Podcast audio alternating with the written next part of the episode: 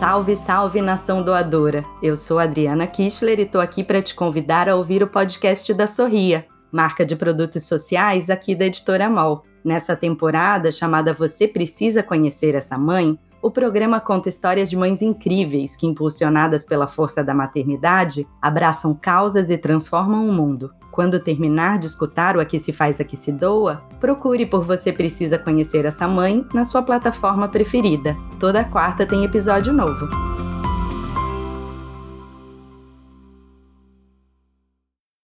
Oi, gente! Cheguei!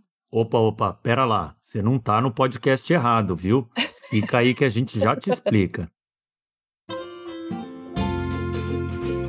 Salve, salve, nação doadora! Tá no ar o seu podcast favorito sobre cultura de doação, produzido pelo Instituto MOL com o apoio do Movimento Bem Maior. Aqui você fica por dentro das conversas do momento na filantropia, com informações, pesquisas e entrevistas com importantes personagens desse setor no Brasil, tudo de forma clara e objetiva. Eu sou a Roberta Faria. Eu sou o Arthur Loubach e quinzenalmente, ou semana sim, semana não, a gente te convoca a vir junto com a gente para inspirar mais e mais pessoas e empresas a doar. Doar com propósito, com consciência e com coração. Afinal, aqui se faz, aqui se doa.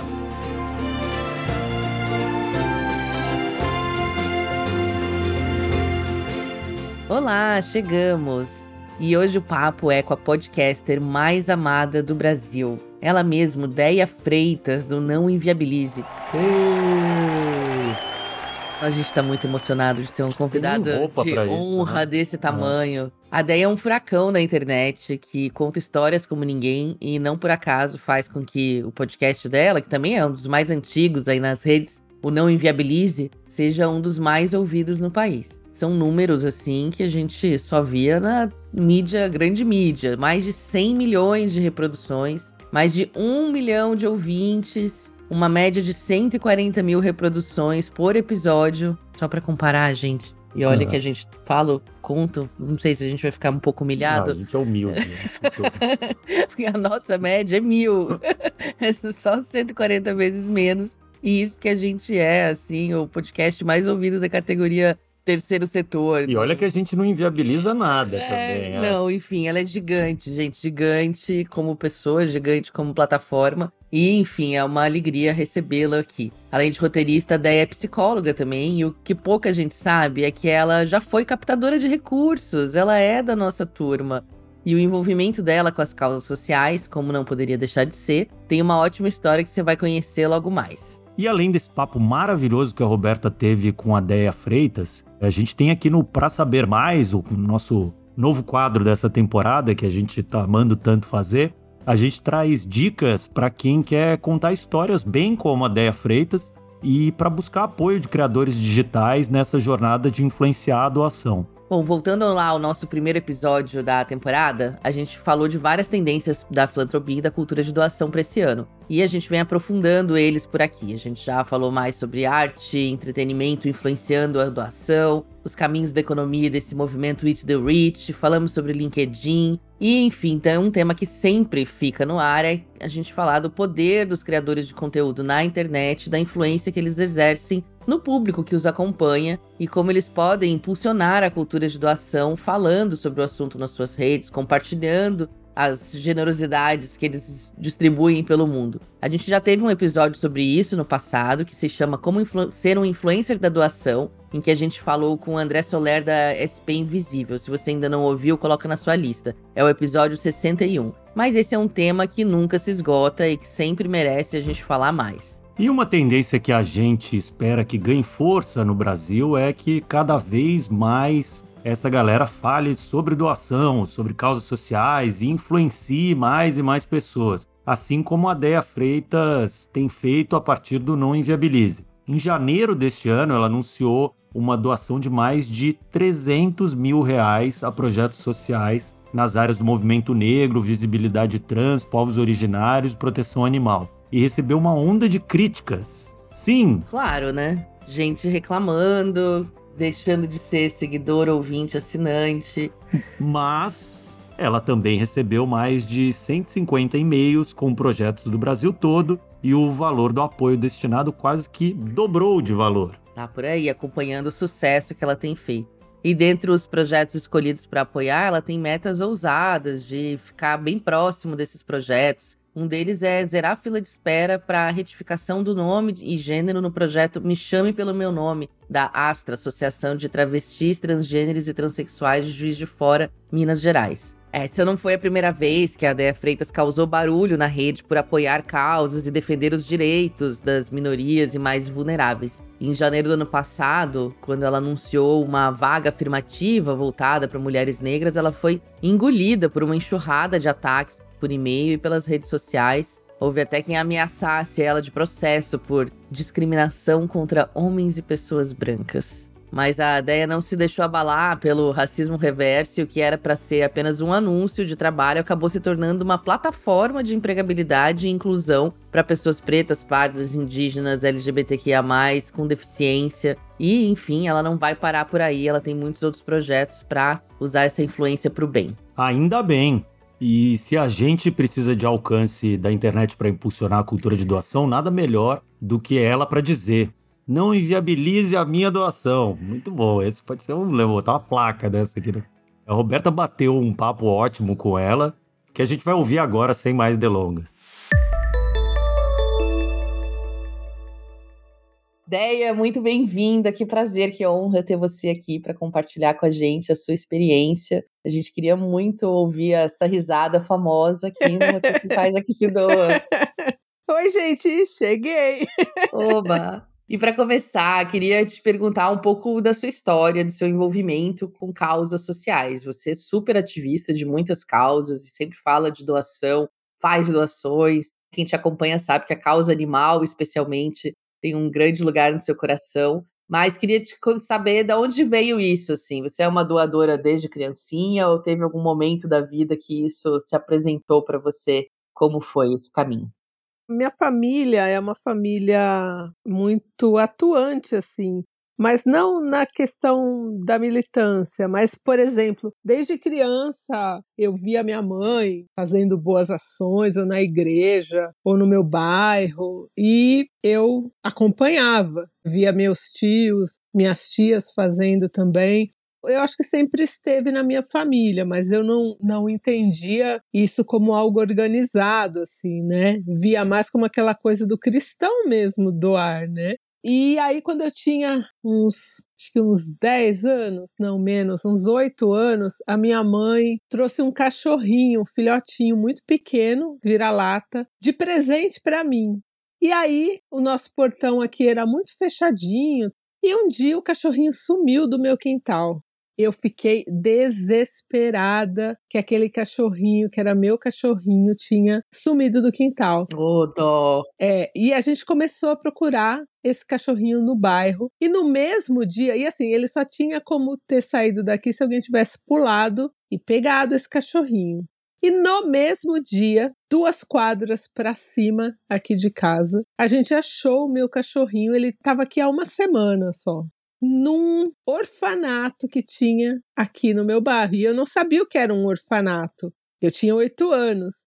E aí a minha vizinha achou o cachorrinho e eu e minha mãe a gente foi lá e eu não sabia que era um orfanato, muito menos minha mãe. E quando a gente chegou lá, a moça falou que um rapaz passou e deu o cachorrinho para as crianças, que as crianças estavam felizes, elas estavam realmente muito felizes ali com o meu cachorrinho. Ai, meu Deus, que situação! É, e aí a minha mãe ficou muito assim, né, tocada, e aí ela me explicou que aquelas crianças não tinham pai, não tinham mãe, não tinham, né, uma estrutura familiar e que elas estavam muito felizes com o cachorrinho. Se eu poderia deixar o cachorrinho com elas. Eu tinha oito anos, eu falei, não, eu quero meu cachorro. Tô nem aí com essas crianças. Só que aí, a hora que eu falei que eu ia levar o cachorro, eu vi o, o rosto das crianças e aquilo, pela primeira vez, me deu uma coisa ruim, assim, sabe? Eu falei, puta, sei lá o que, que é isso que eu tô sentindo, mas é, parecia errado tirar o cachorrinho daquelas crianças. E aí eu deixei o cachorro, voltei chorando, arrasada, Ai. mal.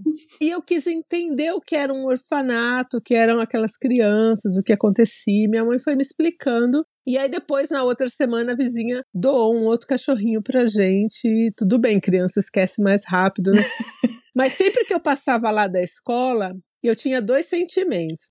Eu queria entender por que, que aquelas crianças não tinham pai, não tinham mãe, estavam abandonadas, que foi essa palavra que a minha mãe usou né, na época. E eu tinha ódio delas, porque eu tava no meu cachorro. A sinceridade da criança.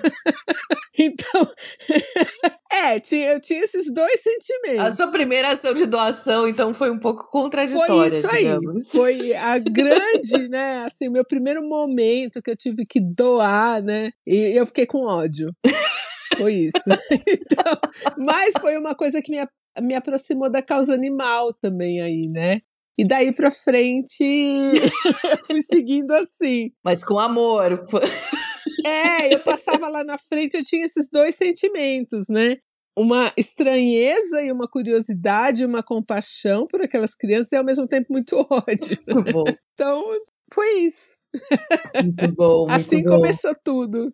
E você seguiu essa sua carreira e agora recentemente de doadora, né? Imagino que substituindo esse ódio por experiências mais satisfatórias, Sim. Mais edificantes. mais edificantes, exatamente.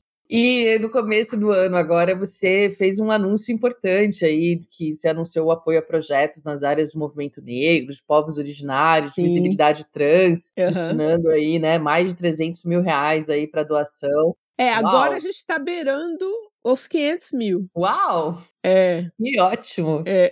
Que demais! Eu queria saber dessa escolha sua, assim, e como você tem escolhido esses projetos e organizado essa doação, porque essa é uma questão que a gente escuta muito como uma, uma das dificuldades das pessoas doarem de forma recorrente ou de doarem como hábito, assim, né? De não conseguir se planejar e aí acaba fazendo doação só no momento emergencial ou só se alguém pede. E você fez um planejamento, pelo jeito, de destinar uma Sim. porcentagem do seu lucro para poder ajudar esses projetos, apoiar esses projetos. Sim. Como que foi esse processo?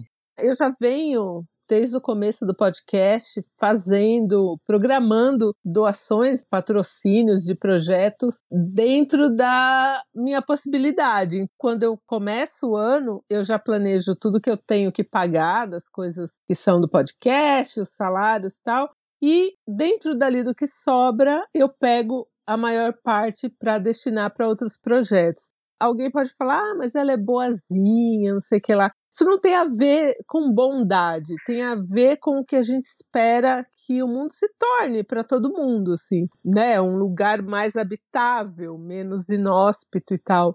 Então, quando eu escolho uma ONG para patrocinar um projeto, a primeira coisa é como esse projeto me chega. Quando eu trabalhei em ONG, eu era gerente de projetos e eu aprendi a organizar projetos sozinha, porque eu não sabia. Então eu penso que às vezes a gente vê umas ONGs maiores até que enviam as coisas e vem tudo desorganizado, vem tudo bagunçado. A minha primeira vitrine é quando o projeto vem bem estruturado, bem descrito.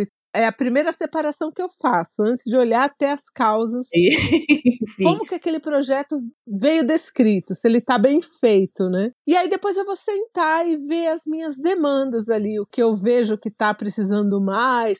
Meu maior projeto hoje de patrocínio é uma escola de ancestralidade feita por um movimento indígena lá do Ceará que eu achei que era onde precisava mais. Então é um projeto que eu destino todo mês 16 mil reais. É o meu projeto que consome mais verba, mas é onde eu achei que realmente eles estavam abandonados. Eles tinham um projeto legal, bem estruturado, de fazer uma escola para manter ali as tradições e, e para mostrar também para pessoas que não são indígenas que elas podem se incluir, conhecer e desmistificar um monte de coisa, né? Então a gente está fazendo um trabalho bem bacana com eles lá. E aí quando você pensa assim, nossa, 16 mil reais, mas se você for ver uma estrutura, eles são itinerantes, então eles vão de cidade em cidade, eles fazem projetos com a comunidade, isso gera, eles precisam ter recursos para se manter, eles têm que fazer ali um panfleto, uma coisa,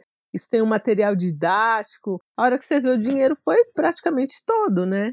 Sim, com certeza. Eu não costumo quantificar assim, nossa, ai, quanto eu tô gastando. Não, é dentro dali, daquele trabalho que a gente precisa fazer, quanto que precisa. Para todo mundo trabalhar também de uma maneira digna, né? Que você possa também ter aí um salário e poder viver, né? Porque muita gente acha que quem trabalha em ONG não tem que ter salário, não Sim. Ah, tem que se doar. Não, só por amor. Paga a luz com É, amor exatamente. pra ver se a pessoa aceita. Exatamente. E você tem recebido muitos projetos? Você deixou em aberto essa seleção? Como tem sido? Como eu não apago, quando eu posto algum tweet assim, Fica para ou quando a gente sempre na faz, internet. fica para sempre ali, aí sempre vem. Mas eu costumo só pegar para olhar lá para outubro, que é quando vem. E eu tinha feito toda a programação já, e eu queria muito um projeto de visibilidade trans. Eu tinha 60 mil ali para investir num projeto desses, e eu falei, poxa, eu vou, eu vou tentar fazer sem divulgar, porque eu sabia que isso ia me gerar uma coisa assim, um estresse, porque eu não ligo de, de falar que eu tô apoiando, mas o estresse naquela divulgação. Mas eu não consegui um projeto que estava bem estruturado. Aí eu falei, ah, vou postar. E aí, assim, o começo foi aquela coisa de internet, show de horror, muita gente me xingando, enfim, né, questionando o que, que eu tava fazendo com o meu dinheiro. Meu Caramba. dinheiro. Com o seu dinheiro. não, Exato, e as é. pessoas não escutam, né, o podcast, o seu podcast, É, pra entender o tipo de pessoa. É, eu recebi, sei lá, mais de 150 e-mails, bem mais até. Mas eu parei de contar ali nos 150. Mas muitos, os projetos não vinham estruturados. As pessoas tinham uma ideia, queriam fazer algo, mas elas não tinham ainda a estrutura de um projeto. Então aí fica mais difícil para você colocar um dinheiro em uma coisa que ainda a pessoa nem sabe como vai fazer isso. Sim. Então, aí eu procurei separar assim também os projetos que vieram com a descrição dos valores, de como ia ser utilizado, com os prazos, com a aplicação, com tudo. Então aí eu separei os mais estruturados e acabei escolhendo um para fazer a documentação de pessoas que precisam fazer a documentação ali, né, de mudança Sim. de, de gênero, questões de identidade. E aí tá sendo muito legal, assim. Pô, que demais. Vamos depois deixar esses links na descrição do episódio para quem escutar também poder conhecer e apoiar esses projetos. Ah, legal. Ideia, você tava falando, né, do show de horrores da internet, e essa é uma, assim, tem do- do- duas, duas coisas a, a, a conversar sobre isso. A primeira que eu queria te perguntar é assim, você não tem medo de se expor, vi, vide, é só ouvir você para saber disso, e dos- não só dos projetos que você apoia, mas dos temas que você trabalha, também no seu podcast, enfim. É, a polêmica não te assusta. Mas é, eu queria te falar especialmente da polêmica da doação. Assim, quando você fala que vai doar, a gente sabe que ainda tem uma parcela importante da sociedade que considera, digamos, inadequado, feio, de mau gosto você contar que está doando. Embora geralmente as pessoas não critiquem, por exemplo, o exibicionismo material, Sim. assim, né? Quando alguém está postando sobre roupas de marca, bolsas que Sim, nossa, né, compram uma casa, viagens, carros, etc. Parece que isso não provoca tanto, tanto incômodo quanto postar que você está ajudando, porque vem muito dessa ideia que vem também do cristianismo, mas ideia de que você não pode contar que você está ajudando, senão sua ajuda perde a validade. Como que é a reação do seu público e por que você escolhe continuar falando sobre se expor nas suas doações? Olha, o meu público mesmo, os meus ouvintes, eu acho que eles levam super de boa, assim. Eles procuram até se espelhar mesmo e acabam doando também. Para você ter uma ideia, quando eu anunciei que a gente estava em mais de 470 mil já para doar, teve uma pessoa, uma ouvinte minha, também empresária, que falou: Andréia, eu quero doar 25 mil. Uau, para fechar os 500. É, Que demais. e aí, falei, nossa, né? Sério? Aí fiquei naquelas, né? Será? E, e eu ainda, olha, pra você ver, ela quer doar, ela tem o dinheiro e eu tô ainda procurando um projeto que caiba no que ela espera também. Passei para ela umas ONGs e tal, e a gente tá fazendo isso com calma, porque como é a primeira vez que ela tá fazendo, eu quero que seja uma coisa bacana, sabe? Para ela sentir que ela precisa fazer de novo, que aquilo vai fazer uma diferença, né? Então eu estou tratando isso com muito cuidado, até com mais cuidado do que eu trato as minhas próprias coisas, né? Que massa ser uma influencer da doação assim, né? A gente precisa mesmo, uma- bem mais no mundo. Eu queria te perguntar disso sobre, no seu conteúdo, assim. Você tem. Você faz uma escolha, sua escolha de pauta muito diversa, né? Sim. né? Acho que essa é a grande graça do Não Inviabilize, que você pode ouvir. Você nunca sabe o que vai é. ouvir quando você abre o podcast, pode ser qualquer, qualquer coisa, literalmente. Coisa, exatamente isso. que isso é o que é mais maravilhoso, assim. Né? Mas você faz, né? E ele é um dos podcasts mais ouvidos do país, e tem uma responsabilidade que é conversar também com tanta gente ao mesmo tempo. Essa é uma discussão recorrente quando a gente fala de criadores de conteúdo e da responsabilidade sobre o conteúdo que se cria e se espalha por aí. Como que você lida isso para tratar e priorizar questões de diversidade, de equidade de gênero, de inclusão, histórias que talvez pudessem ser engraçadas nos anos 90 ou 80, mas agora não cabem mais? Como que você traz os temas para conversa assim, coloca a sua visão de mundo, desse impacto social no meio das suas pautas? Eu brinco que eu costumo militar escondido no podcast.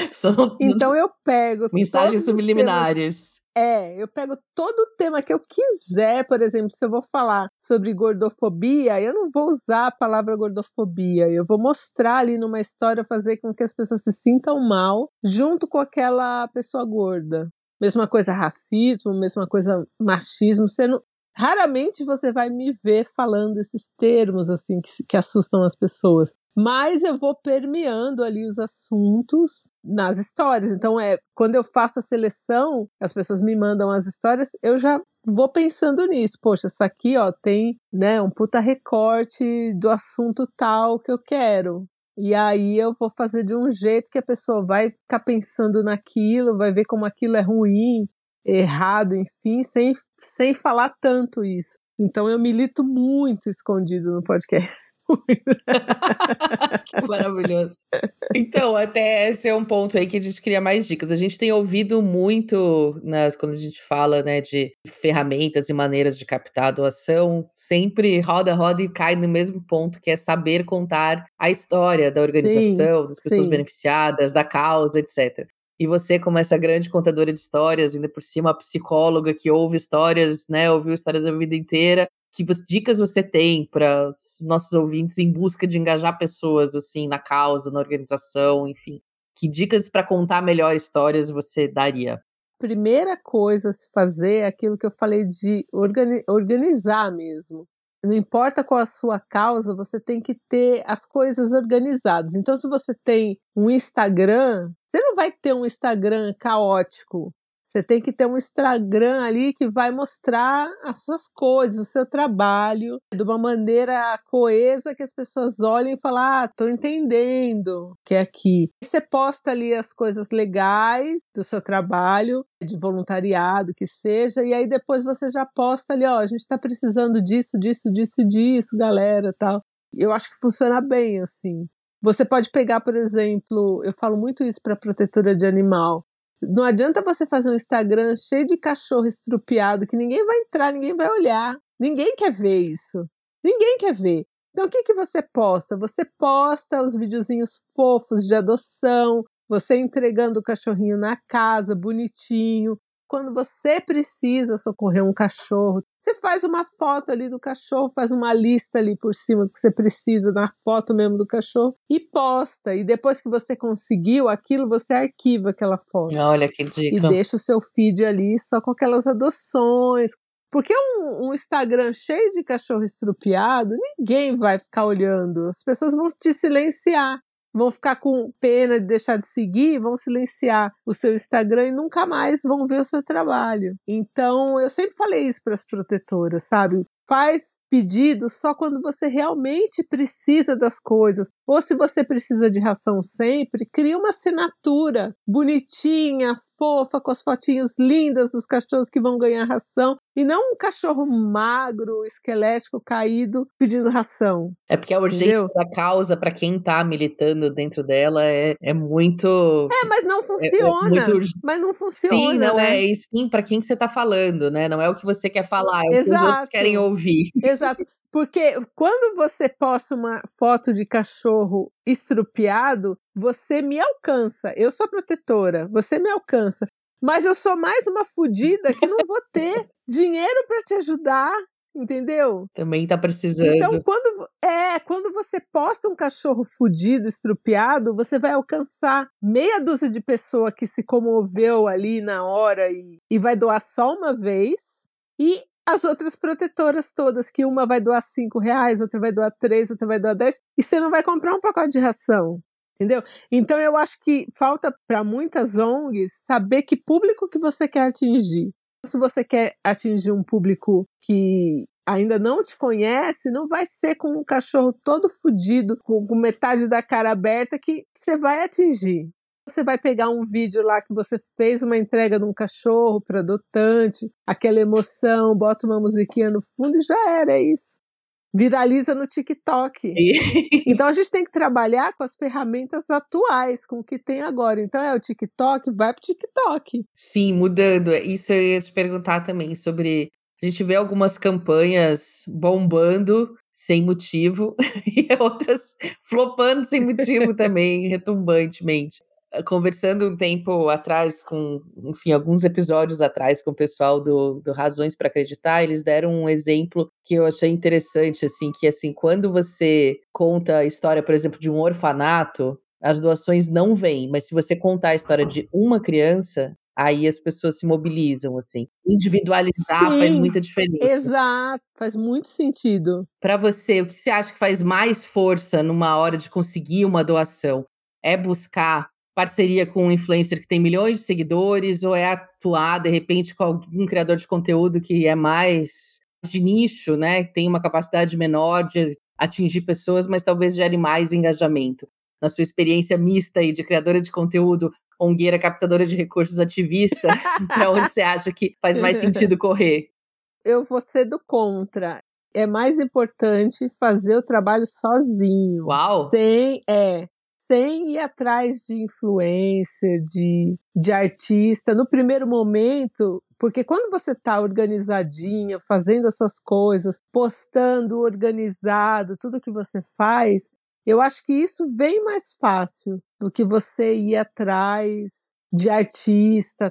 Eu lembro que quando eu estava na ONG, a gente, na época, uma das coisas que a gente fazia era isso, assim, a gente estruturava todo o projeto e aí via, pô, será que algum artista cabe aqui? Agora que a gente já tá legal, tal, e aí a gente mandava para algumas assessorias sem esperar muito, sem depender. Eu acho que a verdade é, não é nem não buscar, é não depender disso, porque às vezes não vem, você não acha ninguém, ou você vai achar uma pessoa que você vai falar, nossa, eu nem gosto dessa pessoa, mas é só porque ela, né, gera engajamento, eu vou, vou botar ela aqui. Aí passa duas semanas aquela pessoa pronta uma. Faz alguma vez. Vai estar tá cancelada, acabou para você, entendeu? Sua campanha. Eu prefiro assim, você faz tudo bonitinho e aí, sei lá, o artista compartilha. Porque aí compartilhou porque quis. E aí isso acaba não te comprometendo tanto, principalmente em tempos de agora, que a gente não sabe amanhã o que a pessoa vai fazer, o que Exatamente. vai surgir da pessoa, acabou com o seu projeto. É, esse se vincular é complexo. É, eu acho. Ideia, como doadora, né, agora, vestindo seu outro chapéu aí de doadora, o que que você, você falou muito da organização dos projetos, mas depois que você escolhe e faz a sua doação, seja pontual ou recorrente, que, que você gosta de receber enquanto doadora? Assim? Qual que é a sua expectativa de contrapartida, de retorno da organização?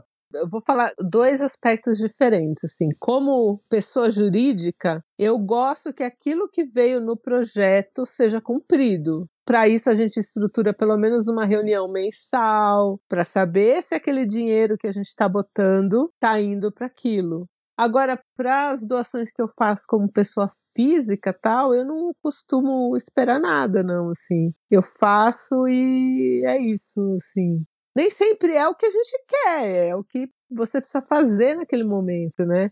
Eu sou bem diferente quando eu sou uma pessoa física ou jurídica, né? No jurídico, aquele projeto que veio daquele jeito, eu nunca dou menos dinheiro do que um projeto está me pedindo. Então, assim, se cabe no meu bolso e é aquele valor, eu dou. Então, se a pessoa está recebendo o que ela está pedindo, formatado naquele projeto, ela tem que me devolver aquilo. É aquilo que eu investi naquilo.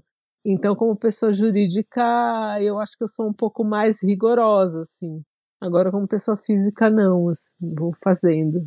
Nas suas experiências no Não Inviabilize, nos seus outros projetos de conteúdo, como que é o engajamento dos seus ouvintes, da sua audiência, quando você fala de temas ligados à generosidade, à doação? Tem mais interesse, tem menos interesse, é igual a qualquer outro tipo de tema? A gente tem uma percepção de que esse tipo de história tem interessado mais as pessoas, assim, tem gerado até mais engajamento, que pode ser um estímulo para que outros criadores de conteúdo e canais de mídia em geral invistam mais nesse tipo de produção e de tema para a gente espalhar mais a palavra da doação. O que, você acha disso na sua experiência? Isso tem mesmo ou não mais engajamento? Ou o que fazer para né, atrair mais atenção nessa hora e converter uma doação lá no final desse, de um episódio, de uma história? Eu acho que o caminho para todos os segmentos e para ONG também não seria diferente é realmente você contar uma boa história. Se você, como disse aí, razões para acreditar, se você pega ali dentro da sua ONG, vai, digamos que não seja um orfanato, que seja, sei lá, uma ONG sei lá, de capacitação. Se você conta a história de uma costureira ali, você pega uma história bacana, aquilo vai mudar o foco da, da sua ONG. Você sai daquilo de você de repente estar tá só pedindo, de você estar tá mostrando só um lado, para mostrar uma coisa mais humana de alguém que está ali trabalhando com você. Dentro de, de, de uma ONG tem muitas histórias. Toda hora dá para você focar numa coisa diferente e criar engajamento com um público diferente, que isso é importante também, né? Não ficar, como a gente diz, só pregando para convertido. Exatamente, furar essas bolhas, né? É, pois é. Muito boa ideia. Você parece que até ouviu os nossos episódios, porque você falou várias coisas que a gente sempre fala aqui. não pregar para os não convertidos é uma delas. Muito obrigada, querida. Adorei a nossa conversa. Gostei Vamos também. trocar mais figurinhas. Tem mais, né? Enfim, tem muita história boa para contar mesmo, de doadores, de doações, de vidas transformadas por doações. Sim, total. E obrigada pela por ser aí uma aliada e espalhar a palavra. Ah, tamo juntas. Eu que agradeço, gente. Um beijo.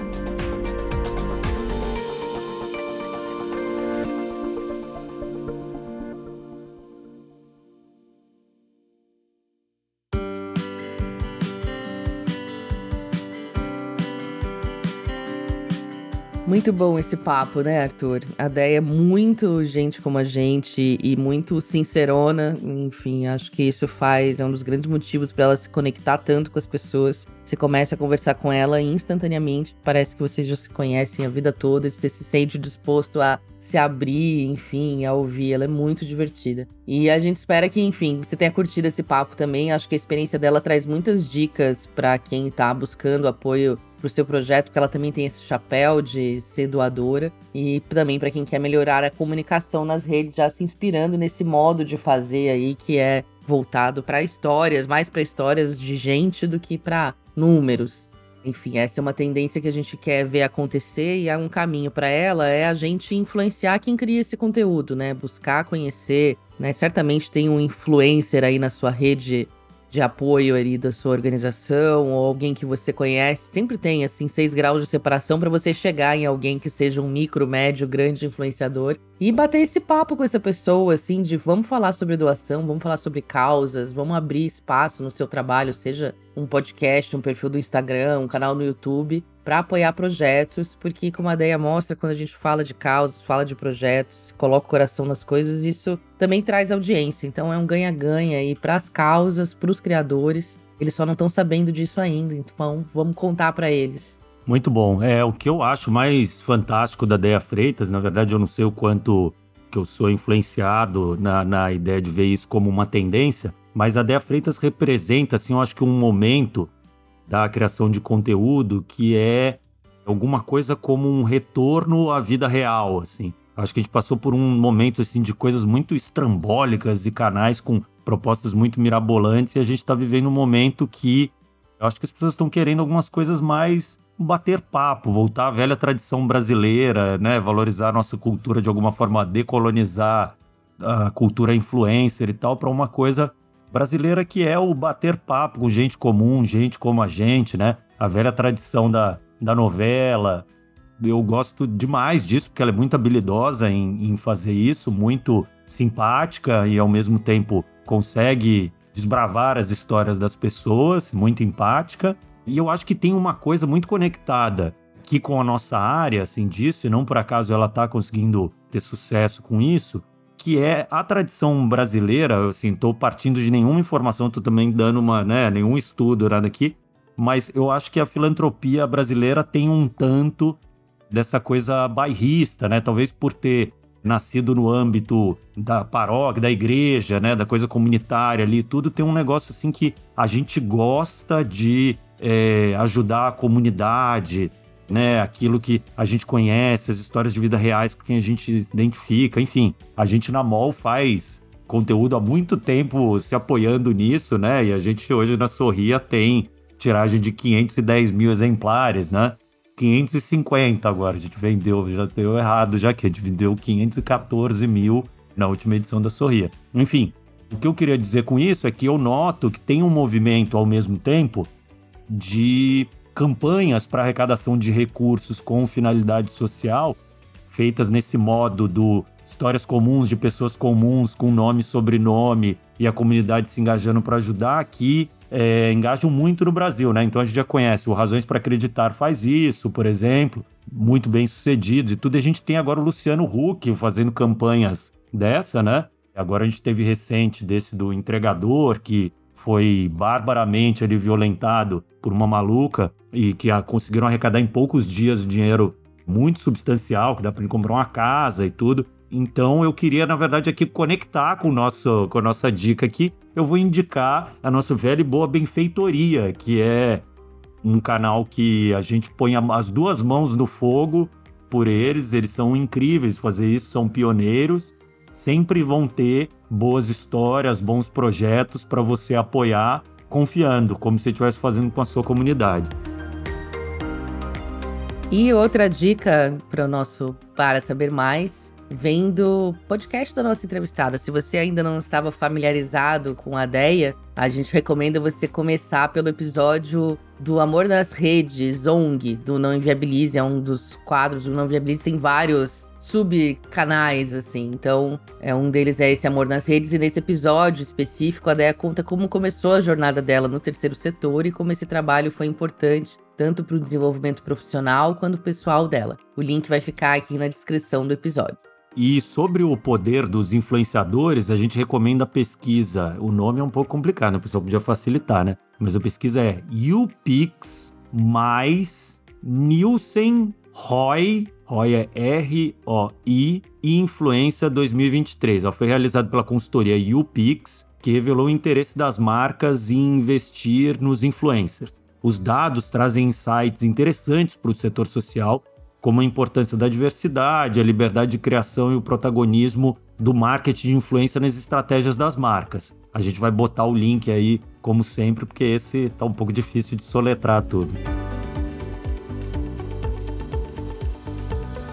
E por fim, se você quer aprender a contar melhor as histórias da sua causa, nós do Instituto MOL produzimos, em parceria ali com o Bem Maior, um pequeno guia, uma aula na verdade, para a gente falar sobre como contar histórias de causa, incluindo um checklist muito legal para você olhar para aquele conteúdo que você produziu depois e ver se você está cumprindo ali o básico, né, a receita de bolo, digamos assim, para fazer um conteúdo que conecta com as pessoas. Se você quer receber esse material, que é exclusivíssimo, não está disponível na internet, manda um alô pra gente nas redes sociais dizendo eu quero. Vale aqui no LinkedIn, no Instagram, enfim, ou mesmo no nosso e-mail ali, contato arroba institutomol.org.br. Só escrever eu quero, e daí a gente já entende o recado. E só lembrando e corrigindo uma coisa é, os links de tudo que a gente falou aqui estão na descrição do episódio, mas também no blog do Instituto MOL.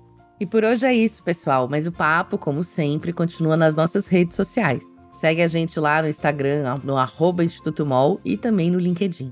Esse podcast é uma produção do Instituto MOL com apoio do Movimento Bem Maior. Esse episódio teve produção e roteiro de Ana Ju Rodrigues. O roteiro final e a direção são de Vanessa Henriques, arte da Gláucia Ribeiro, do Instituto MOL. A edição do som é do Bicho de Goiaba Podcast. Até mais! Próximo episódio é o Whindersson Nunes, é isso? Não, brincadeira, gente. Até mais.